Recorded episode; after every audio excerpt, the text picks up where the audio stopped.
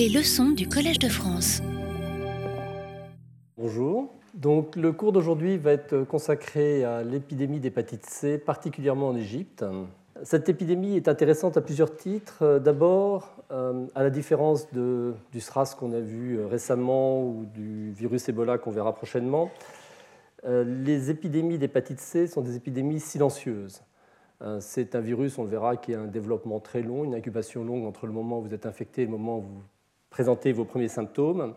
Et de fait, quand on découvre finalement une épidémie d'hépatite C en cours, elle est généralement déjà très répandue et on verra un impact considérable sur, en termes de ce qu'on appelle fardeau, un burden of disease, euh, alors qu'on en parle relativement peu. C'est plus vrai encore pour une autre hépatite virale qui est l'hépatite virale B, euh, mais ça l'est pour l'hépatite C et, je vais l'illustrer avec ce cours.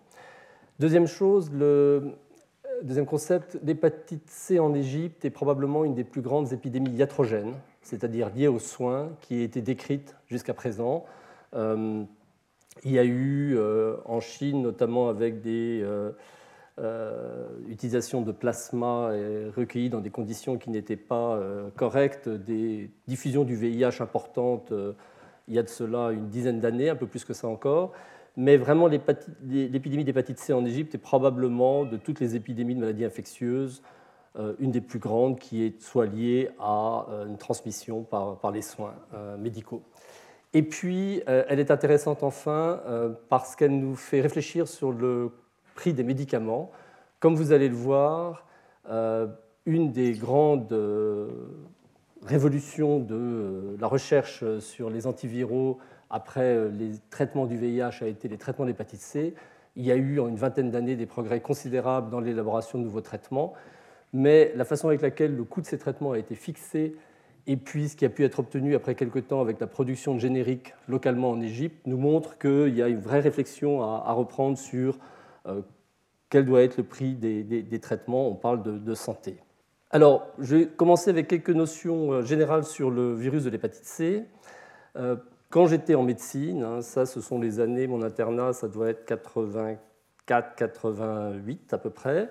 Euh, j'avais appris, comme tous mes euh, euh, collègues internes, qu'il existait, après des transfusions sanguines, des hépatites qu'on appelait non A, non B, post-transfusionnelles.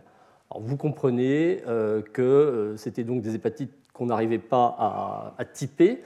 on faisait une transfusion sanguine. À peu près deux mois plus tard, le patient présentait un ictère, une jaunisse.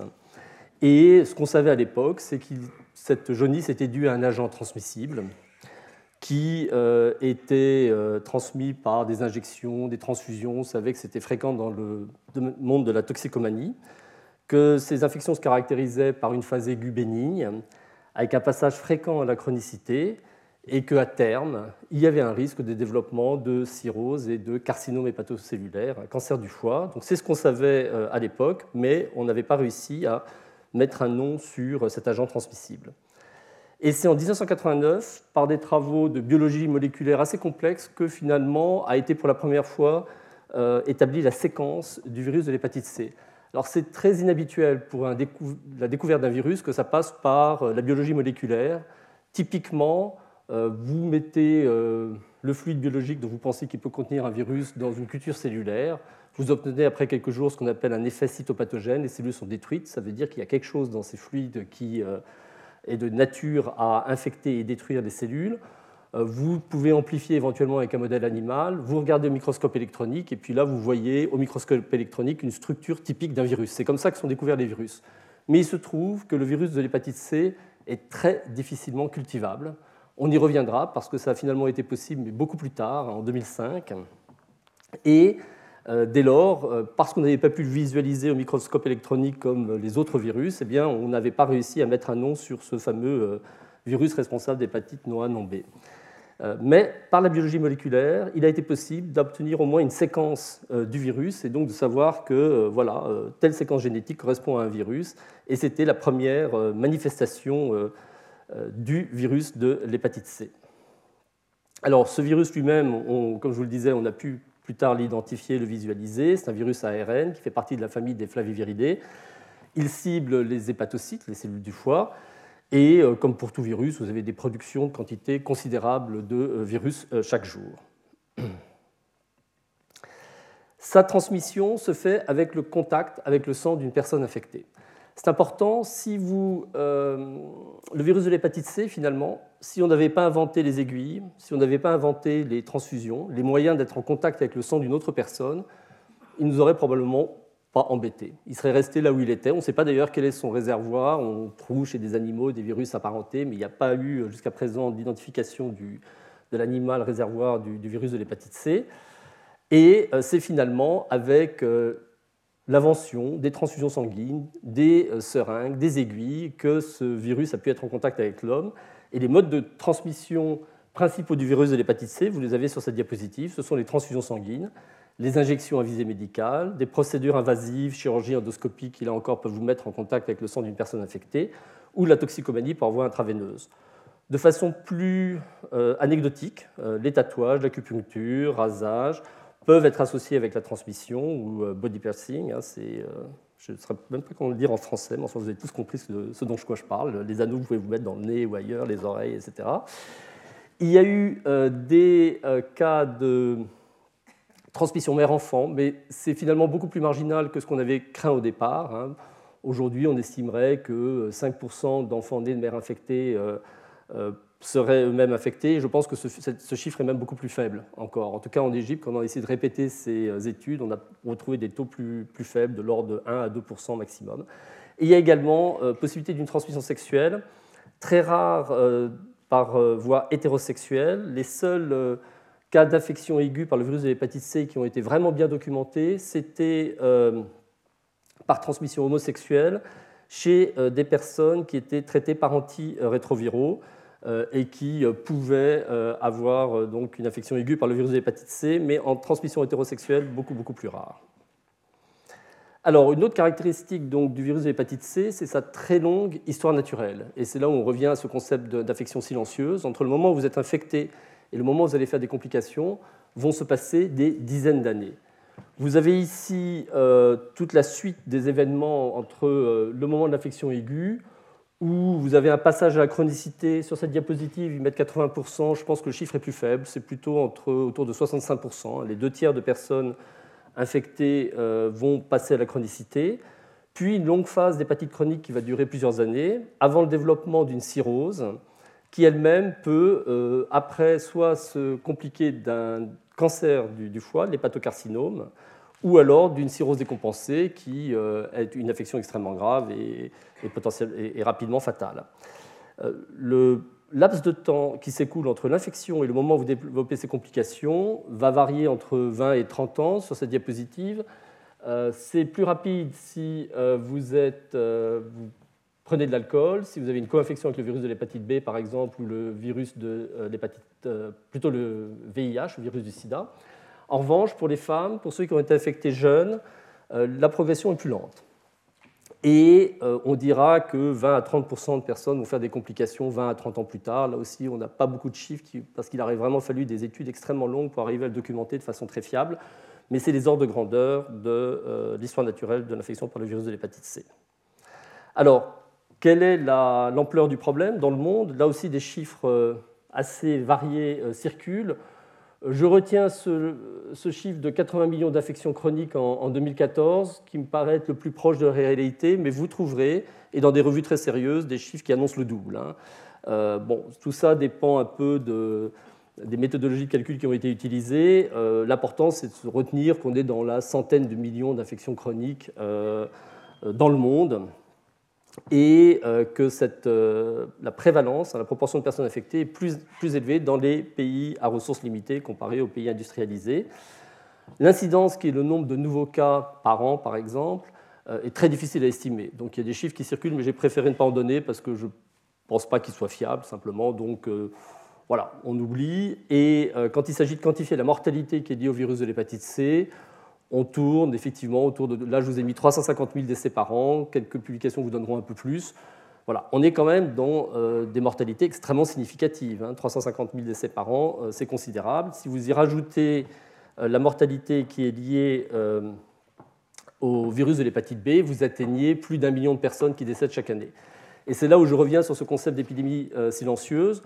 Vous avez sur cette diapositive la mortalité qui était liée au virus du sida, au virus des hépatites virales B et C, à la tuberculose et au paludisme en 2010 et en 2013.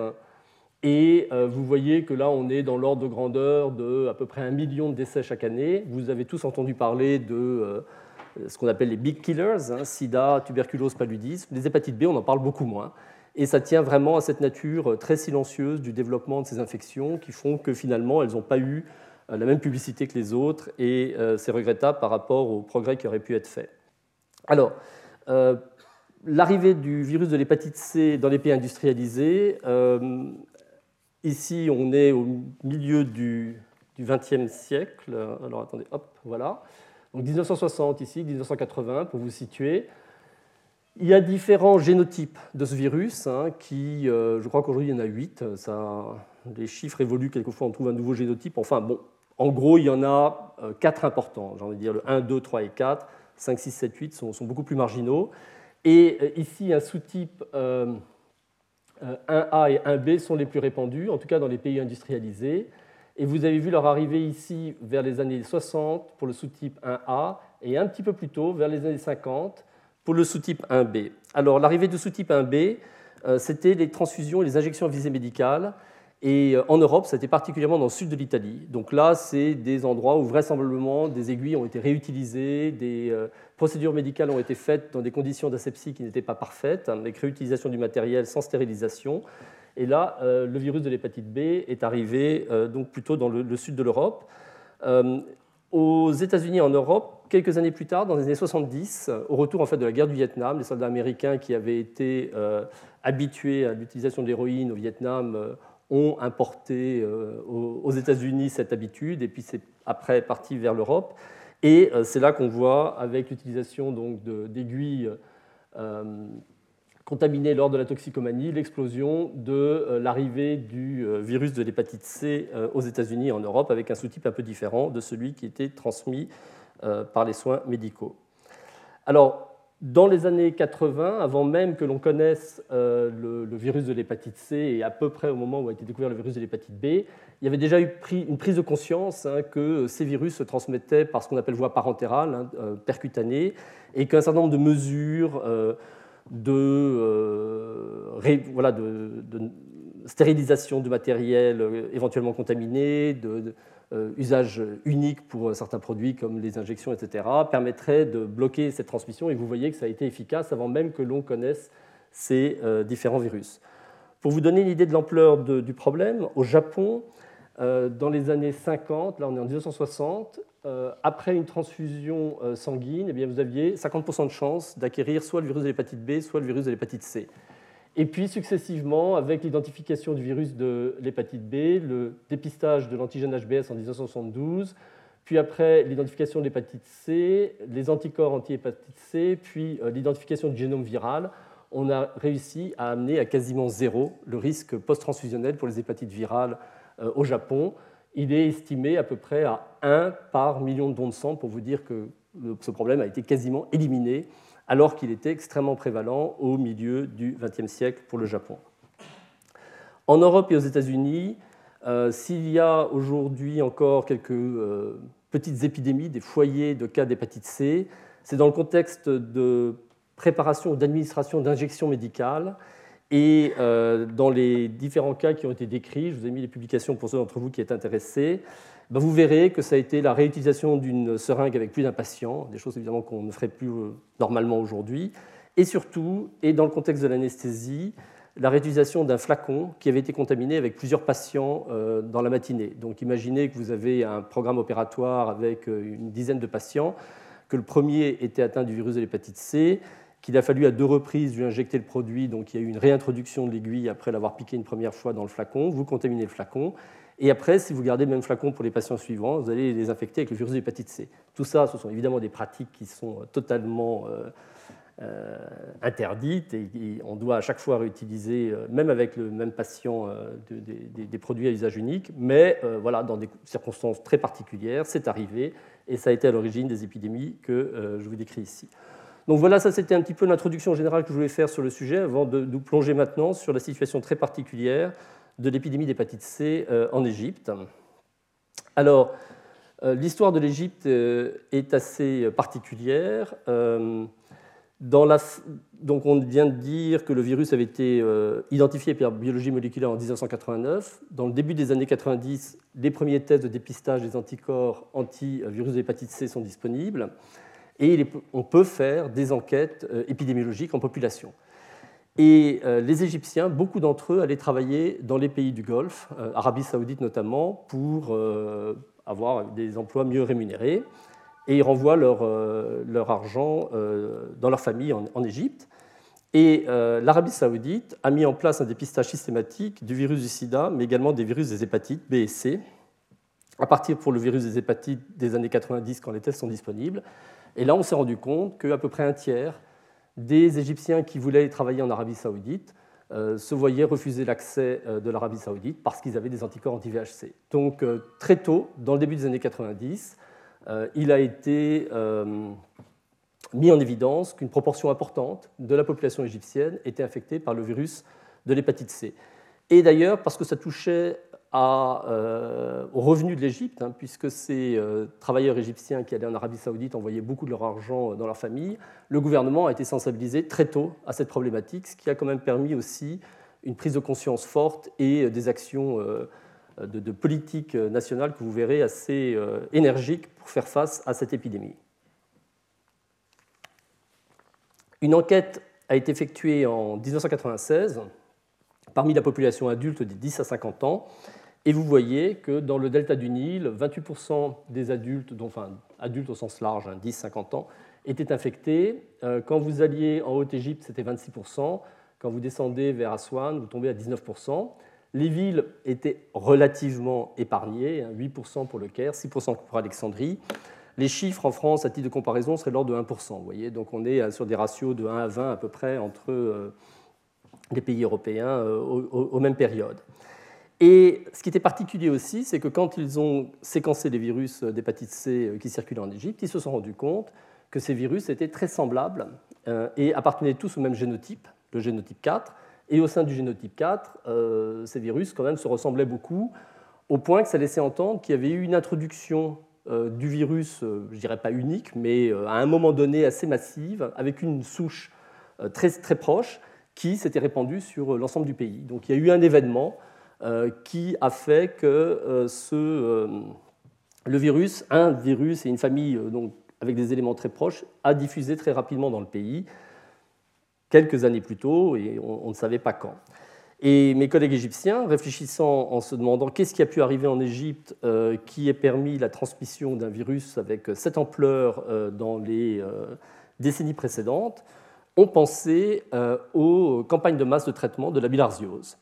Donc, la bilharziose est une infection parasitaire, on y reviendra, qui touche euh, une grande partie de, l'Égypte. Et euh, dans les années 60 et 70, le gouvernement égyptien avait décidé une campagne de masse de traitement de la bilharziose sur l'ensemble du territoire, où ils ont traité les enfants à partir de l'âge de 5 ans, parce que le traitement avait une certaine toxicité avant, jusqu'aux jeunes adultes, on ne sait pas exactement jusqu'à quel âge, mais peut-être 30, 35 ans, 40 ans. Euh, et, lors de ces campagnes de, masse de traitement, avec des sels d'antimoine qui sont injectés par voie intraveineuse, il était possible que euh, le virus ait diffusé très largement dans la population. Et à l'appui de cette hypothèse, donc nos collègues de l'université de Heinshams, avec l'université de Maryland, ont refait un index d'exposition que vous avez ici en pointillé au traitement de la bilharziose par région, Alexandrie, euh, Middle Egypt, ça doit être le Nil, je pense, Lower Egypt, c'est, c'est ici, pardon, et Upper Egypt, c'est, euh, ici. Donc vous voyez que vous avez un index d'exposition et qui colle bien avec la prévalence, la proportion de personnes ayant des anticorps anti-VHC dans ces mêmes régions euh, et par classe d'âge. Et ça laissait entendre effectivement que les deux événements, euh, l'administration des traitements euh, de la bilharziose et euh, la survenue de l'épidémie d'hépatite C, étaient liés. Donc la bilharziose, juste pour vous rappeler que c'est une parasitose qui est due à des larves, ici vous avez des, parasites adultes, pardon, des parasites adultes ici, qui vont se retrouver dans votre corps, soit dans la vessie, soit dans l'intestin pour les deux formes qui sont et le foie pour les formes qui sont euh, euh, connues en, Égypte. avec des, un parasite qui se présente ici. Vous avez un œuf de Schistosoma hematobium. Et le tout est véhiculé dans un cycle qui comprend une partie dans l'eau avec des petits mollusques qui permettent l'émergement du parasite. Et puis les gens marchent les pieds nus dans l'eau s'infectent par voie transcutanée et euh, les euh, parasites adultes vont se développer dans leur organisme, comme je le disais, avec des formes soit euh, vésicales, soit intestinales et, hépatiques. Et l'Égypte, comme vous le comprenez, en fait, est un pays qui est concentré autour du Nil, avec une population très concentrée autour du, fleuve, le Nil, et, et, donc toute la population a les pieds dans l'eau, et notamment les enfants et toute la population égyptienne était infectée euh, dans les années, euh, au cours du XXe siècle, hein, avant que commencent ces grandes campagnes de traitement de, la bilharziose. C'est d'ailleurs en Égypte que Théodore Bilharz, hein, c'est là que vient le nom bilharziose, avait à l'hôpital Kasser El du Caire en 1851, sur une autopsie, euh, mis le premier en évidence des, signes de, de bilharziose et euh, après, ces fameux œufs de euh, schistosomes que vous voyez ici, calcifiés, ont été retrouvés dans les momies, ce qui permet de dater la présence de la bilharziose en Égypte à plusieurs milliers d'années avant euh, la période actuelle. Donc, voilà, tout était réuni en Égypte avec une, en fait, une parasitose qui était répandue dans l'ensemble du pays, une grande campagne de masse de traitement dans les années 60 et 70 avec des injections intraveineuses de sel d'antimoine et la diffusion euh, d'un virus, cette fois-ci, euh, le virus de l'hépatite C, euh, par des injections qui étaient malheureusement mal stérilisées. Alors, on a pu nous documenter un petit peu mieux ce phénomène dans un village qui est au nord-ouest du Caire, Zoyatrazine, à peu près à une heure et demie dans le delta du Nil, où on a fait une enquête en 2002. Et vous avez ici les résultats de l'enquête avec la prévalence, donc la proportion d'anticorps anti-VHC qui était présent en population chez les hommes et chez les femmes euh, de 0 à plus de 60 ans. Euh, ce que vous voyez ici, c'est que les chiffres de, de proportion de personnes affectées étaient considérables, puisque dans la tranche d'âge des 40 à 55 ans, vous avez près de 50% de la population masculine qui avait des anticorps anti-VHC, qui avaient été infectés par le virus de l'hépatite C. Et chez les femmes, les chiffres qu'on obtenait étaient de l'ordre de 30%, ce qui dit aussi quand même que l'épidémie était considérable. Et euh, et donc tout ça euh, nous euh, montre la situation d'un village égyptien typique euh, du début des années 2000 dans le, dans le delta, avec une prévalence extrêmement importante de, des anticorps anti-VHC. Quand on a fait des questionnaires, on a retrouvé pour les plus âgés, ceux qui avaient 25 ans et plus, des antécédents de, historiques de traitement pour la bilharziose. Hein. Les gens s'en souvenaient parce que c'est des injections intraveineuses qui se faisaient par un cycle. Je vais vous raconter un petit peu les circonstances donc, certainement même 20 ans plus tard, vous vous souveniez avoir été traité pour la, pour la bilharziose. Et puis sinon, il y avait des injections médicales aussi qui étaient euh, associées avec la présence de ce virus. En revanche, pour les plus jeunes, on ne trouvait pas de facteur de risque. Alors dans cette même enquête, on avait posé euh, par questionnaire, euh, on avait demandé aux gens s'ils avaient été traités pour la bilharziose. Et vous retrouvez ici chez les hommes qu'à peu près 40% d'entre eux s'en souvenaient et chez les femmes à peu près 10%. Et c'est dans ces tranches où les euh, personnes avaient été le plus traitées que l'on retrouve effectivement aussi les proportions d'infectés euh, les plus importantes. Et on a repris les registres euh, autour de ce village de Zoétrazine d'injections pour la bilharziose et on a retrouvé qu'il y avait eu effectivement énormément d'injections faites pour la bilharziose dans ce village et les villages avoisinants des années 1960 à 1982. À partir de 1982, un traitement oral pour la bilharziose a été introduit, le praziquantel, et donc il n'y a plus eu nécessité de faire euh, ces, injections. Mais ce qui a été le plus édifiant pour nous, ça a été finalement un court extrait d'un rapport de l'OMS qui avait été écrit en 1964 par euh, un, médecin, euh, Dr McGrath, qui assistait à ces campagnes de traitement de la bilharziose et qui vous racontait un petit peu comment ça se passait. Et ce médecin insiste pour dire que dans le village où il est témoin du traitement pour la bilharziose, eh bien, euh, les injections ont commencé à 9h20 et ont fini à 10h10, donc 50 euh, minutes. 500 personnes ont, euh, ont reçu une injection intraveineuse. Il s'agissait d'hommes, de femmes et d'enfants. Et calculant, etc., le temps qu'il a fallu pour faire toutes ces injections, la conclusion était qu'en fait, une injection intraveineuse avait lieu toutes les, 5 secondes. C'est-à-dire que le même médecin arrivait à injecter par voie intraveineuse, y compris des enfants, ce qui n'est pas simple, en 5 secondes, euh, et comme ça traiter 500 personnes en, moins d'une heure. Et puis euh, les seringues euh, qui étaient utilisées, elles étaient placées sur un plateau Et il y avait une infirmière qui les nettoyait et les faisait bouillir pour à peu près une minute ou deux. Hein. C'était donc ce qui était fait ici. Alors, on voit quand même la vitesse avec laquelle en fait tout ça a été fait. Et euh, ça laisse entendre que finalement, cette minute ou deux euh, où la euh, seringue et éventuellement l'aiguille étaient stérilisées n'était pas suffisante. On ne sait pas très bien exactement comment ça se passait. Quand je repense à ce qui se passe aujourd'hui dans les accidents d'anesthésie dont je vous ai parlé dans les pays industrialisés, hein, où c'est un flacon qui est contaminé en début de, de journée et qui infecte les autres patients, mon hypothèse, mais elle n'est absolument pas vérifiée, hein, mais c'est ma façon de, penser à cela et de me dire qu'assez tôt, le flacon de sel d'antimoine euh, devait être contaminé. Et comme c'était dans ce flacon que de façon répétée, on allait chercher euh, le produit pour les injections intraveineuses, c'était probablement là qu'était la source euh, de l'infection des, personnes qui étaient soumises à, ce traitement. C'est spéculatif, mais par analogie avec ce qui se passe aujourd'hui en pays industrialisés, je pense que c'est vraisemblablement là qu'était le, et il suffisait que le flacon soit contaminé en début de séance pour que euh, l'ensemble des, personnes après soient, soient exposées.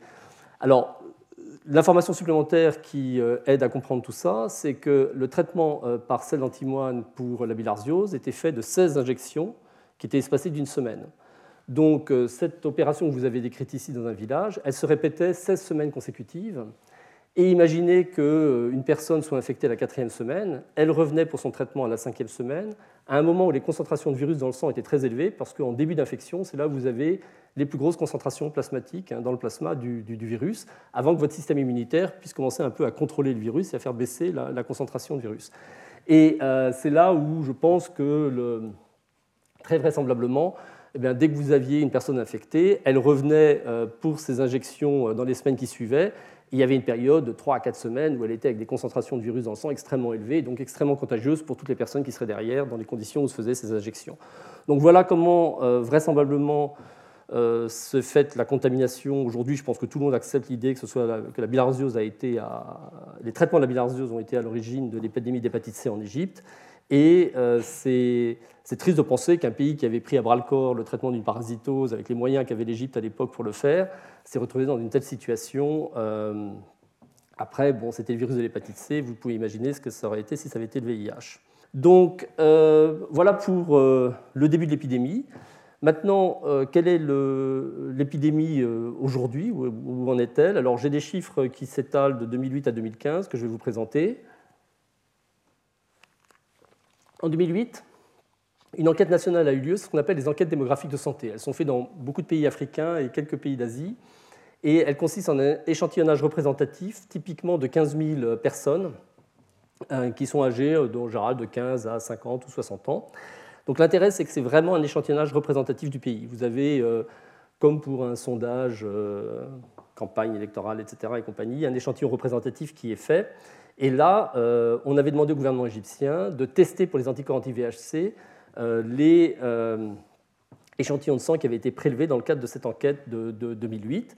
Et vous voyez que la proportion de personnes ayant des anticorps anti-VHC était de 15%, et que la proportion ayant une infection chronique, hein, qui se caractérise par la présence de virus dans le sang, était de 10%. Hein. Comme je vous l'avais dit, à peu près deux tiers des personnes infectées vont évoluer vers la chronicité, ce que ces chiffres laissent entendre. Ce qui nous donnait comme estimation que 6 millions de personnes avaient une infection chronique par le VHC en Égypte en, 2008. Et quand vous regardez, euh, en comparant zones rurales et zones urbaines, bah, vous voyez que la prévalence est euh, chez les hommes de 50 euh, ans de l'ordre de 50% et qu'elle atteint chez les femmes en zone rurale 40%. En zone urbaine, les chiffres sont, sont, plus faibles, mais enfin, ils restent quand même très conséquents. Et tout ça nous ramène à l'histoire de la bilharziose, j'ai oublié de vous le signaler, mais euh, il est vrai que si les concentrations sont plus fortes en zone rurale, c'est que les traitements étaient administrés d'abord euh, dans les zones rurales euh, plutôt qu'en en, zone urbaine. Juste pour revenir sur ce graphique, parce qu'on pouvait aussi rajouter un point que j'ai oublié de mentionner, si la prévalence était plus élevée, les gens qui sont ici entre 40 et 55 ans avec des prévalences de 50% d'anticorps pour les hommes et 30% pour les femmes, ceux-là, très vraisemblablement, étaient ceux qui, 30 ans plus tôt, ont été exposés aux campagnes de traitement de la bilharziose. Comme je vous l'ai dit, l'incubation était très longue, donc ils ont euh, survécu jusque-là avec leurs anticorps. Et euh, la différence homme-femme que vous voyez ici a probablement à voir avec le fait que euh, les traitements étaient faits dans les écoles et que les plus de garçons qui étaient scolarisés que de, que de filles. Et puis après, en revanche, l'épidémie s'est répandue de façon assez homogène aux plus jeunes et aux plus âgés à partir de ce groupe initialement infecté. Alors, euh, suite à cette enquête de, 2008 que je vous ai présentée, une enquête a été faite en 2015. Donc vous avez ici sur la gauche euh, les résultats de l'enquête pour les anticorps et pour la présence de virus dans le sang par tranche d'âge en 2008, à droite en 2015. J'ai essayé d'aligner à peu près les échelles, hein, les 40% sont à peu près au même niveau. On voit à vue d'œil qu'il y a une baisse assez importante euh, de la prévalence des anticorps anti-VHC entre 2008 et 2015. Et euh, ce que l'on a fait ici, c'est qu'on a euh, mis sur le même graphe les anticorps 2008 et 2015 et la présence de virus de l'ARN du VHC 2008 et 2015. Et après, ici, on a fait un déplacement de 7 années, puisqu'il y a 7 ans entre 2008 et 2015, des courbes de 2008 pour voir qu'elles se calquent très bien avec les courbes de 2015. Et en fait, ce que cette euh, présentation suggère, c'est que vous avez un vieillissement finalement de cette population qui était infectée initialement, c'est ce qu'on appelle un effet de cohorte, et euh, que les courbes que l'on voit en 2015, ce n'est que le vieillissement de 7 ans des euh, personnes de, l'accord qui avait été constitué et déjà étudié en, 2008. Donc tout ça nous laisse entendre que finalement, il n'y a probablement pas beaucoup de nouvelles infections, ou en tout cas, elles compensent bien la surmortalité des personnes qui sont infectées par le VHC, mais que ce que l'on observe surtout aujourd'hui, c'est un vieillissement de cette population qui avait été euh, infectée de façon massive dans les années 60 à 90 euh, voilà. Bon, il y a certainement une part de nouvelles infections et on y reviendra, mais c'est avant tout ce qu'on appelle un effet de cohorte en épidémiologie qui explique euh, ces variations de, prévalence au cours du temps. Donc la prévalence baisse et elle va continuer de baisser parce que les personnes qui sont dans les tranches d'âge qui sont les plus touchées aujourd'hui sont les personnes qui, euh, dans une vingtaine ou trentaine d'années, vu l'espérance de vie en Égypte, ne seront plus là. Alors, quand je parlais d'épidémie silencieuse, il est intéressant de regarder aussi la modélisation qui avait été faite en collaboration avec les équipes d'Alain Jacques Valeron, où, euh, à partir des infections qui avaient eu lieu avant euh, l'an 2000, on avait, euh, dans le début des années 2000, essayé de modéliser quelle serait la mortalité par les carcinomes hépatocellulaires, les cancers du foie, et par la cirrhose. Et vous voyez que simplement sur la base des infections qui avaient déjà eu lieu avant l'an 2000, eh bien, le pic de mortalité par cancer serait dans les années 2030-2040. Et pour les cirrhoses, on est plutôt vers 2020, donc à peu près ce que l'on a aujourd'hui. Donc c'était pour vous dire qu'il y a ce réservoir de personnes infectées qui euh, étaient en incubation 20 hein, à 30 ans avant de développer des euh, cancers du foie, des cirrhoses, et que simplement en tenant compte des infections qui avaient eu lieu avant l'an 2000, on pouvait prédire que le pic de mortalité aurait lieu euh, pour les cirrhoses autour de 2020 et pour les hépatocarcinomes en 2030. Donc à l'époque, quand on discutait avec les autorités égyptiennes de la situation, eh bien, on était dans les années, quand on a commencé le projet, les années 2000, en fait, on avait encore vu peu de la mortalité qui est liée au virus de l'hépatite C. C'est vraiment cette euh, épidémie qui était en progression, qui, euh, qui allait continuer à s'aggraver euh, jusqu'à aujourd'hui. On a vu comment est-ce que l'épidémie a, démarré. Une de nos premières questions a été de voir comment est-ce que aujourd'hui, donc là je parle dans les années 2000-2010, le virus de l'hépatite C se transmettait en Égypte. Hein. On ne parle plus de ces traitements de la bilharziose qui datent des années 60 et 70, mais bien de la situation de 2000, euh, euh, à 2010. Donc on est allé se positionner dans des hôpitaux du Caire qu'on appelle les Fever Hospitals. Donc ces hôpitaux, il y en a euh, deux très grands au Caire, Imbaba et Bassaya, qui recueillent des patients qui viennent de milieux socio-économistes modestes et qui viennent pour des fièvres dans des consultations. Alors là, on parle de plusieurs milliers de patients par jour. Et on avait sensibilisé les médecins dans ces euh, deux grands fever hospitals en leur disant quand vous avez des patients qui ont des fièvres, regardez s'ils ont une jaunisse, un ictère. Et s'ils ont un ictère, faites-leur un examen des enzymes hépatiques. Et si les enzymes hépatiques sont élevées, ça traduit une hépatite virale aiguë très vraisemblablement, et on fait toute une batterie de tests pour savoir de quel type d'hépatite virale il s'agissait. Donc comme ça, on était en mesure de euh, dépister des hépatites aiguës au moment où elles survenaient.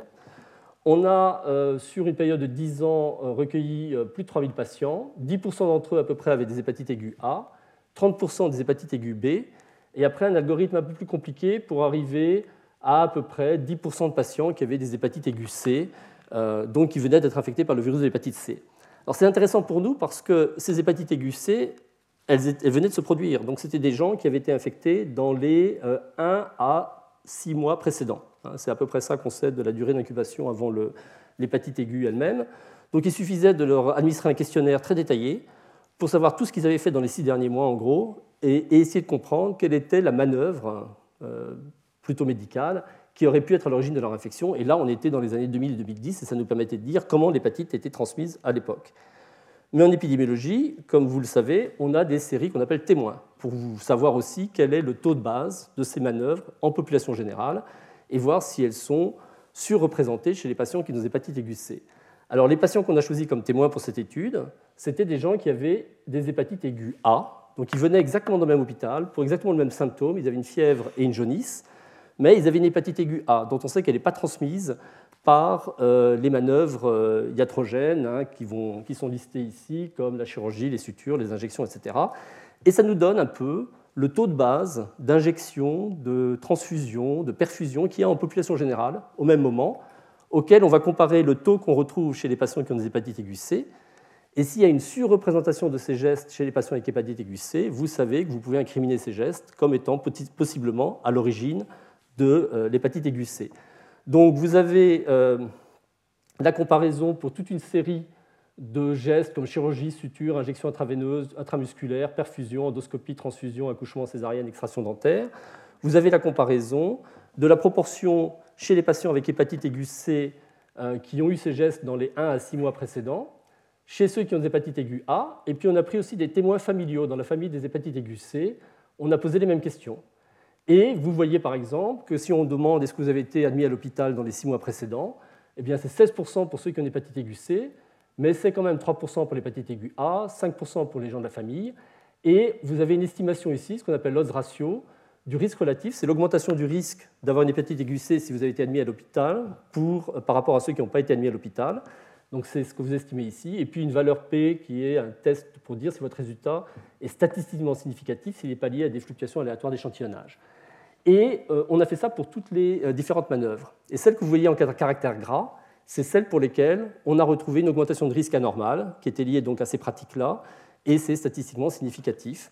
Et ce sont euh, la chirurgie, les sutures, les injections intraveineuses, perfusion intraveineuse et césarienne. Alors l'intérêt de cette approche, vous avez des témoins. Vous le voyez pour les injections intramusculaires. Si on avait seulement interrogé les patients avec hépatite aiguë C, on aurait appris que 13,8% d'entre eux avaient eu des injections intramusculaires dans les six derniers mois. Et on se serait dit, tiens, c'est comme ça qu'ils ont eu l'hépatite aiguë C. Mais vous observez que vous avez ce chiffre de 12,8% chez des agents qui ont eu l'hépatite aiguë A ou 19,1% dans les témoins familiaux. En fait, les injections intramusculaires, elles sont très communes. Et c'est la comparaison de la fréquence de ces injections entre ceux qui ont une hépatite aiguë C et ceux qui ont une hépatite aiguë A ou famille qui vous permet de dire qu'est-ce qui est surreprésenté et donc possiblement un facteur de risque d'hépatite aiguë C. Donc ça, c'est ce qu'on appelle des études cas témoins et c'est une façon euh, pour nous de décortiquer les modes de transmission. Alors ce qui est intéressant aussi, c'est que euh, on se doute tous, par exemple, que les transfusions sanguines vont être un véhicule possible du, virus de l'hépatite C. Mais quand on interroge les personnes qui font des hépatites aiguës C, on se rend compte qu'il n'y en a aucun qui a eu une transfusion sanguine dans les six derniers mois. Même chose pour les hépatites aiguës A ou les familles. En fait, les transfusions sanguines, c'est des gestes très rares. Donc, même si, quand elles ont lieu, elles peuvent transmettre le virus de l'hépatite C, elles sont rarement réalisées et, de fait, elles contribuent peu à euh, la diffusion du virus de l'hépatite C en population générale. Donc, l'intérêt aussi de regarder ces chiffres en fonction de la fréquence des euh, facteurs qui sont associés avec des, des transmissions. Et c'est là où vous voyez que les injections intraveineuses avec 10% versus 1% chez les témoins, et les perfusions intraveineuses avec 13,8% versus 5% chez les témoins, ça, ce sont des gestes fréquents et qui sont significativement associés avec la transmission de euh, l'hépatite euh, aiguë C. Alors, après, on fait des modèles qui nous permettent de mettre ensemble toutes ces différentes variables et de regarder celles qui sont indépendamment associées avec le risque d'hépatite aiguë C. Je ne vais pas vous en dire beaucoup plus parce que je pense que je vous ai déjà un petit peu trop euh, entraîné vers les détails de la méthodologie de ces études. Mais euh, ce que permettent ces analyses multivariées, c'est euh, de savoir euh, l'effet indépendant de ces différentes variables, parce que quand vous êtes admis à l'hôpital, vous allez avoir des injections, des sutures. Donc qu'est-ce qui ressort à la fin? Et ce qui ressort à la fin, comme étant indépendamment associé avec le risque d'hépatite aiguë C, ce sont les injections intraveineuses, les sutures chirurgicales, la toxicomanie, et puis une variable qui elle-même en soi n'est pas un facteur de risque, mais un facteur associé, hein, qui est le fait d'être illettré. Donc les gens de illettrés qui avaient un niveau socio-économique euh, bas, eh vraisemblablement étaient plus exposés, soit par les endroits qu'ils fréquentaient pour les soins où les mesures de stérilisation n'étaient pas prises, soit pour d'autres raisons, peut-être qu'ils ne connaissaient pas les méthodes de prévention. Bref, on voit que l'illettrisme est associé avec un risque plus important d'hépatite aiguë. Donc voilà un petit peu pour la situation de la transmission du virus en, 2002-2007 pour, cette étude. On s'est également intéressé à la transmission au sein des familles. Quand vous avez 30% des gens qui ont été infectés par le virus de l'hépatite C. Dans chaque famille, si vous avez des familles de 4-5 personnes, vous vous dites qu'il y a une personne infectée par le virus de l'hépatite C, est-ce qu'elle peut transmettre aux autres? Et ça, c'était vraiment une angoisse pour euh, nos collègues égyptiens et quelque chose qu'il fallait communiquer dans les familles euh, du Caire notamment, ou ailleurs en Égypte, pour leur dire si vous avez une personne avec une hépatite aiguë C dans votre famille, est-ce qu'il y a un risque de transmission ou pas, et comment cette transmission pourrait être faite? Alors, comme je vous l'avais dit, c'est vraiment le contact avec le sang qui est considéré comme à risque pour le virus de l'hépatite C. Et dans le domaine familial, les seules recommandations qui étaient faites jusqu'à présent étaient de dire ne partagez pas vos brosses à dents parce qu'elles peuvent être éventuellement, euh, si vos gencives saignent un petit peu, contaminées, et ne partagez pas les lames de rasoir. Là aussi, vous avez un véhicule possible de transmission. Mais quand il s'agit de boire dans le même verre, de manger dans la même assiette, de partager des couverts, il n'y a pas de risque. Donc dans cette étude, on a pris 100 patients qui avaient une hépatite aiguë C et on a testé les membres de leur famille. On a retrouvé 31 euh, qui avaient des anticorps anti-VHC, euh, d'où on a pu sortir l'ARN du VHC chez 18, qu'on a pu séquencer. Et finalement, euh, on a retrouvé dans trois familles une personne qui avait un virus exactement identique à celui qui avait une hépatite aiguë C. Donc on savait que la transmission avait eu lieu avec cette personne de la même famille. Ça ne veut pas dire que le la transmission s'est faite par un mode inhabituel. Ils ont très bien pu, par exemple, partager une seringue pour se faire des injections intramusculaires dans la même famille. Mais on sait que la transmission a eu lieu dans la même famille. Donc là, on a, euh, par cette étude, montré, et si vous corrigez par les euh, séquences qu'on n'a pas pu euh, amplifier, on a pu montrer en gros que dans 5% des cas, pour les personnes qui venaient de faire une hépatite aiguë C, la transmission avait eu lieu à partir d'un membre de la famille, sans préjuger de la façon avec laquelle la transmission avait eu lieu. Ça peut tout à fait se faire dans le domaine, une fois de plus, des soins médicaux. Et euh, sur la base de cette étude, euh, nous avons décidé de ne pas modifier les recommandations qui étaient celles que je vous avais données par rapport à la conduite à tenir si vous avez une personne dans votre famille qui est euh, infectée par le virus de l'hépatite C. Donc, c'est les procédures liées aux soins qui, dans ces années-là, encore en Égypte, notamment les injections médicales et perfusions intraveineuses, étaient très associées avec la transmission du virus. Les sutures chirurgies, les soins dentaires, notamment les soins gingivaux, hein, détartrage, etc., tout ça était des, plus que les extractions dentaires sont des sources de contamination, soins obstétricaux, et on a retrouvé au Caire, mais vraisemblablement seulement dans les grandes villes, une contribution non négligeable de la toxicomanie par voie intraveineuse. Pour la transmission intrafamiliale, elle était limitée. On l'a dit, à moins de 10% des cas incidents si on prend la bonne supérieure de ce qu'on appelle l'intervalle de confiance qui tient compte des, fluctuations aléatoires d'échantillonnage. On pense quand même qu'il s'agit de, procédures liées aux soins au sein d'une même famille qui transmettent. Il peut y avoir éventuellement un facteur génétique, mais je ne vous embêterai pas plus avec tout ça. Alors juste pour vous dire, si les injections sont si importantes en Égypte, euh, il faut savoir que dans une enquête euh, mondiale qui a été faite sur le nombre d'injections qui sont faites euh, liées aux soins par personne et par an, eh c'est effectivement la région Eastern Mediterranean Region, hein, tout ce qui est le Moyen-Orient, qui est l'endroit au monde où les gens font le plus d'injections. Dans, ces enquêtes. Et, et, on a vu en 10 ans et c'est la comparaison qui est faite ici entre 2000 et 2010, que le nombre d'injections euh, à risque avait quand même diminué de 3 à 0,5 parce qu'il y avait de plus en plus de campagnes faites pour euh, limiter ces injections, mais c'est pour l'essentiel des injections qui n'ont pas lieu d'être. Hein. On l'a vu, hein, beaucoup d'injections intramusculaires étaient pratiquées dans, l'étude qu'on a, faite, y compris chez les sujets témoins c'est des gens qui se font injecter des, vitamines par voie intramusculaire, etc. S'ils veulent prendre des vitamines, ils peuvent tout à fait les prendre par voie orale. Même chose pour des antibiotiques, pour beaucoup de médicaments qui peuvent être pris par voie orale et, pas nécessaire de faire des injections. Après, les injections, symboliquement, ça fait mal, donc ça guérit, et quelquefois c'est préféré pour cette raison, mais bon, discutable. Alors, maintenant, je terminerai pour le quart d'heure qui reste par des considérations sur le traitement de l'hépatite C.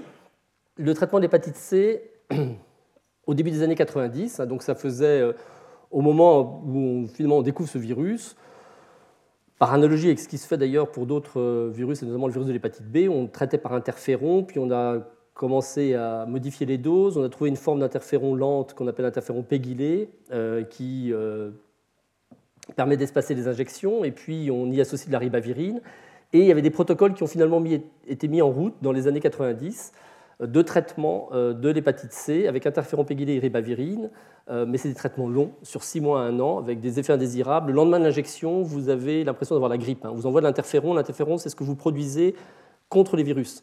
Et quand vous, vous êtes fatigué, vous avez des frissons, vous tremblez un petit peu, vous êtes mal à la tête, pas bien, ça, c'est l'interféron que vous produisez. Et c'est exactement ça qu'on reproduit en injectant l'interféron. Donc le lendemain de l'injection, les, patients ne se sentaient pas bien. Euh, et, sur un an, ils arrivent même certains à faire des dépressions. Puis c'est un traitement qui était très cher, 20 hein, 000 euros, avec une efficacité moyenne, selon les génotypes, entre 40 et 80% Et à l'époque, on avait très peu de données sur le génotype 4. Donc avec nos collègues égyptiens, on a mené une, une enquête une étude, un petit essai clinique sur une centaine de patients, et on a pu estimer le taux de guérison à 60%. On était entre les 40% du génotype 1 et les 80% du génotype 2 et 3. Mais euh, cette étude a été importante parce qu'elle a été faite par mes collègues égyptiens en Égypte avec un traitement dont on savait qu'il ne marchait pas très bien. Et ça a permis de euh, remporter la conviction de nos, nos collègues égyptiens qu'il y avait quelque chose qui pouvait être fait pour le traitement de l'hépatite C.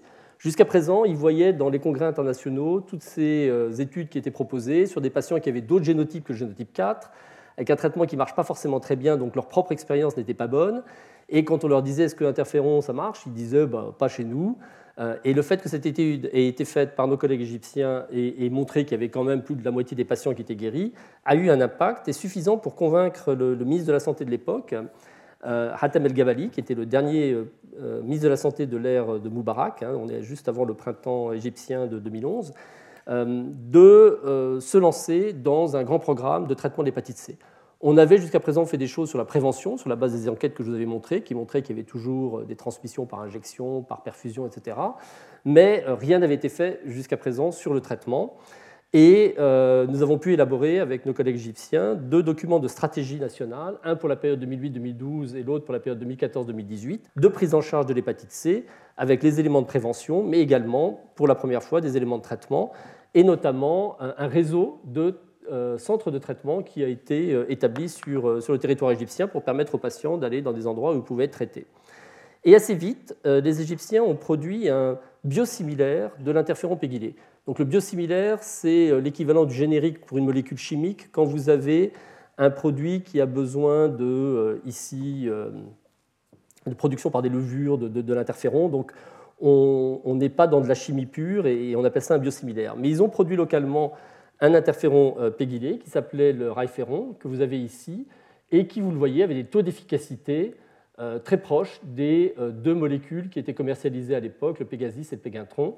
Euh, et euh, donc il y avait Roche et puis Sheringflow. Et, et, vous voyez que le produit égyptien biosimilaire avait des, taux de guérison euh, tout à fait comparables à ce qui était observé avec les molécules commercialisées, qui étaient, je vous l'avais dit, très chères. Et c'est intéressant parce que le gouvernement égyptien a utilisé ça très rapidement pour entrer dans des négociations de prix avec les, les, compagnies pour leur dire vous allez, nous produisons notre propre biosimilaire de l'interféron et les prix de l'interféron pégylé ont euh, baissé considérablement en Égypte au fur et à mesure qu'on traitait des patients. Et on est assez vite arrivé à un prix du traitement à 1500 euros par patient. Alors ça reste encore beaucoup, mais c'était 15 euh, fois moins que ce que vous trouviez euh, dans les pays industrialisés. Et ça plaçait l'Égypte, que vous avez ici complètement à droite, comme le pays où au monde vous aviez l'interféron pégylé le moins cher par rapport à Roche et puis Merck qui avait racheté le, produit de Schering-Plough. Donc vous avez ici, euh, voilà, le Vietnam par exemple continue à payer son interféron pégylé extrêmement cher. Mais euh, ce qui a complètement bouleversé la donne, c'est l'arrivée de nouveaux antiviraux euh, extrêmement efficaces. Et c'est vrai que quand on regarde l'histoire de l'hépatite C, sur à peu près 20 à 30 ans, depuis le moment où le virus a été identifié, eh bien, on a réussi à mettre au point un traitement qui maintenant guérit à peu plus de 95% des patients. Et ça, ça a été possible après les années 2005, quand des systèmes de culture ont finalement pu être mis en place, hein, des cultures in vitro qui avaient été très difficiles à mettre au point, euh, sur une euh, cellule très particulière des pathocarcinomes, avec un clone lui aussi très particulier du, virus de l'hépatite C. Mais ce petit système de culture euh, cellulaire permettait de tester des traitements in vitro, et les découvertes donc, de nouveaux traitements ont été très largement accélérées par ces systèmes de, de tests in vitro qui ont été possibles après les cultures. Donc voilà qu'on avait pour l'hépatite C un traitement qui, devenait, euh, qui guérissait euh, plus de 95% des patients. Alors l'histoire est assez intéressante. Euh, c'est la première molécule extrêmement efficace contre l'hépatite C, s'appelle le sofosbuvir. Elle a été découverte par Ray Skinazzi, qui est un chercheur américain, mais qui était né à Alexandrie d'ailleurs, et qui avait un vrai intérêt pour l'Égypte. Et Ray Skinazzi, il a découvert également trois traitements du VIH. Euh, donc c'est quelqu'un qui, euh, c'est un serial discoverer. Hein. Lui, euh, il a plusieurs fois dans sa vie trouvé des traitements qui ont eu un vrai impact et sur le sida et maintenant pour l'hépatite C, avec une compagnie qui s'appelait Pharmacet. Et quand son traitement était en phase 1, c'est-à-dire qu'il venait de tester le traitement chez des sujets bien portants, hein, qui n'étaient pas malades, mais juste pour voir s'il y avait des effets indésirables, son traitement montrait qu'il n'y avait pas d'effet indésirable. Et puis on commençait à avoir des éléments qui laissaient entendre que ça allait être une molécule très active contre le virus de l'hépatite C sur les tests in vitro et les modèles animaux. Et là, Gilead, qui est une des grandes compagnies, euh, rentre en négociation avec euh, Reiskinazzi pour le rachat de cette molécule à Pharmacet. Et ils n'arrivent pas à se mettre d'accord sur le prix. Reiskinazzi propose 300 millions de dollars et Gilead refuse en disant c'est trop cher. Un an plus tard, ils avaient fait les phases 2 et là, ils voyaient que le sofosbuvir a un effet euh, spectaculaire sur euh, le virus de l'hépatite C, que les charges virales s'effondraient sous sofosbuvir. Ils reprennent les négociations et cette fois-ci, euh, Reis a lâché le sofosbuvir pour 12 milliards de dollars. Donc ils sont passés en un an de 300 millions à 12 milliards pour, pour la même molécule, simplement parce qu'on en savait un petit peu plus sur l'efficacité du sofosbuvir à l'époque. Donc voilà, vous avez un produit qui, qui marche extrêmement bien. Évidemment, pour Gilead, il y avait 12 milliards de dollars qui investis dans l'achat du produit, euh, il fallait euh, maintenant euh, rattraper cette perte. Donc le prix proposé pour le sofosbuvir sur le marché français, américain, etc., était au tout début de l'ordre de 80 000 dollars pour les 12 semaines de traitement. Donc mes collègues du comité national égyptien rentrent en négociation avec Gilead en disant attendez, en Égypte, on a une urgence de santé publique avec une épidémie majeure d'hépatite C. Et rappelez-vous ce qui s'est passé sur le VIH, hein, sur le sida où il y a eu euh, des négociations parce que les patients étaient dans les pays du Sud et les molécules dans les pays du Nord, et que cette situation restait absolument intenable. Il fallait absolument faire baisser les prix euh, des traitements du, sida. il y a eu des négociations extrêmement houleuses. Je ne sais pas si vous avez suivi tout ça avec euh, procès, l'Afrique du Sud, etc. Et puis finalement, les compagnies lâchent parce qu'elles se rendent compte qu'elles peuvent pas, la situation est intenable pour, pour elles, elles ne peuvent pas garder des prix aussi élevés pour le traitement du sida alors que les gens meurent dans les pays du Sud. Et donc les Égyptiens s'appuient là-dessus pour dire on va vous mettre une pression identique et vous allez être obligé de lâcher un jour ou l'autre. Euh, faites-le et au contraire, prenez l'initiative, montrez que pour les pays euh, qui n'ont pas les moyens, vous êtes prêts à mettre votre molécule à des prix euh, imbattables. Et Gilead joue le jeu et pour une liste de 100 pays propose de, leur molécule à un tarif 100 fois inférieur euh, avec des génériques qui étaient euh, produits en, Inde. Mais euh, les Égyptiens, dans l'accord qu'ils font avec Gilead sur la baisse donc, de 100 à 1 du prix du sofosbuvir, rajoutent une clause en se gardant la possibilité de fabriquer leur propre générique, ce qu'ils ont fait très rapidement. Et les Égyptiens ont aujourd'hui le sofosbuvir, plus une autre molécule d'aclatasvir pour une association thérapeutique, pour 75 dollars. Donc vous avez des traitements vendus dans les pays du Nord autour de 75 000 dollars, qui sont disponibles dans les pays du Sud à 75 dollars. Euh, le coût de fabrication de sofosbuvir d'aclatasvir, c'est à peu près 35 dollars. Et c'est vendu à 75 dollars euh, dans le marché public égyptien, dans ces grandes campagnes de traitement. Mais c'est les mêmes molécules que vous avez pour 80 000 dollars euh, en, vendues dans les pays industrialisés. Alors depuis, il y a une compétition entre les différents fabricants de traitement d'hépatite C, y compris dans les pays industrialisés, et les prix ont baissé je ne saurais pas vous dire exactement combien coûte une association thérapeutique en France. Je dirais à peu près de l'ordre de 20 à 30 000 dollars, enfin euros pour la France. Euh, mais donc on n'est plus aux 80 000. Mais vous voyez qu'on peut avoir les mêmes produits pour 75 dollars en Égypte. Donc, euh, d'ailleurs, mes collègues égyptiens disent pour les personnes qui ont l'hépatite C, vous venez en Égypte pendant une semaine, vous faites une croisière sur le Nil, vous arrêtez dans une pharmacie du Caire, et dans la pharmacie, vous le payerez trois fois plus cher, à peu près 225 dollars. Vous aurez votre association thérapeutique et vous reprenez l'avion et vous vous traitez euh, aux États-Unis ou partout ailleurs, puisque maintenant ces produits sont, disponibles dans les pharmacies du Caire. Alors, euh, euh, il y a eu une très grande campagne de, de recrutement de patients finalement, hein, quand ces produits sont devenus disponibles en Égypte, avec un site web. C'est intéressant parce qu'au début, il y avait une certaine réticence, pas mal de mes collègues qui me disaient mais euh, site web ça va jamais marcher, les gens n'ont pas accès à Internet, surtout les populations les plus pauvres qui sont les plus touchées, etc. En fait, euh, le site web, en trois mois, il y avait déjà 750 000 inscriptions de gens qui avaient des résultats positifs pour le virus de l'hépatite C, euh, qui étaient après canalisés vers les centres de traitement qui ont été mis en place et assez vite pris en charge. Donc les chiffres sont difficiles. Hein. Vous verrez, si vous regardez un petit peu, je vous ai mis quelques références, des chiffres très variables circulés dans la littérature, mais on est, voilà, là j'ai mis 150 000 patients traités en 2015 peut-être 200 000, peut-être 100 000. On, voilà, on, a on des chiffres sur les ventes et on, arrive à déduire assez bien combien de personnes ont été traitées, mais ce n'est pas absolument euh, gravé dans le marbre. Alors il y avait une grande inquiétude euh, des compagnies pharmaceutiques, et notamment Gilead, que ces médicaments puissent être justement revendus au marché noir dans les pays industrialisés, puisqu'il y avait des tels décalages de prix. Donc il y avait des mesures anti-détournement qui ont été mises en place avec des codes barres sur les flacons euh, qui permettraient, si ces molécules étaient retrouvées après dans les pays du Nord, de savoir d'où elles venaient. En pratique, je pense que ça n'a pas été un problème. Je n'ai pas euh, entendu parler de euh, marché parallèle de euh, traitement d'hépatite C qui était en place, de même que je pense que ça n'a pas été le cas pour les traitements du VIH. Mais bon, là, je, connais moins le sujet. Il y a, mais bon, ça a été une des précautions qui avaient été souhaitées dès le départ. Alors, que se passe-t-il ici? Donc ici, vous avez une molécule. Oh là, ça va être un peu laborieux, mais on va y arriver. Hop. Voilà.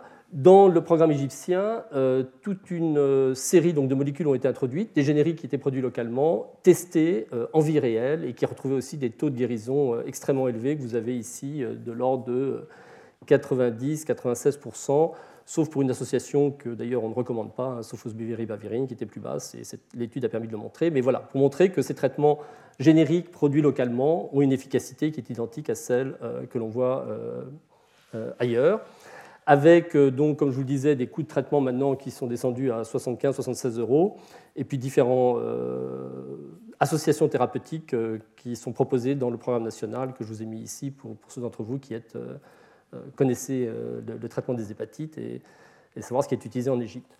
Le nombre de patients traités augmente considérablement. En 2016, on estime qu'il y a eu plus de 500 000 personnes qui ont été traitées dans le programme national. Et la prise en charge de ces patients se fait euh, par euh, un programme national de traitement qui est subventionné. Donc les, patients ne payent pas pour les, ceux qui, donc, concernés par ce programme. Ceux qui sont fonctionnaires, c'est les assurances d'État qui prennent en charge. Il y a des compagnies qui payent pour leurs employés, l'armée, la police. Donc vous voyez qu'on arrive maintenant à offrir en Égypte un traitement gratuit. Je pense que les patients ont à payer quelques-uns des tests pour voir s'ils ont du virus dans le sang ou pas, euh, donc le, test diagnostic de l'ARN du VHC avant de traitement, et puis un en confirmation, mais tout le reste est pris en charge par le programme national, ça coûte à peu près 200 millions de dollars par an. Alors, on a finalement arrivé à, ce que nous, nous avions essayé de conceptualiser il y a quelques années d'un programme test and treat, c'est-à-dire qu'on teste les gens et on les traite immédiatement, et qui supposait qu'on ait un traitement facile à administrer par voie orale, qui soit court, euh, quelques semaines, qui soit sans danger, qui couvre l'ensemble des génotypes euh, du, virus de l'hépatite C et qu'on puisse suivre avec des, euh, ce qu'on appelle des point of care, c'est des tests au lit du malade, hein, qu'on n'ait pas des équipements sophistiqués pour poursuivre ces patients, parce que beaucoup devraient être traités dans des petits centres de santé périphériques, à un coût abordable.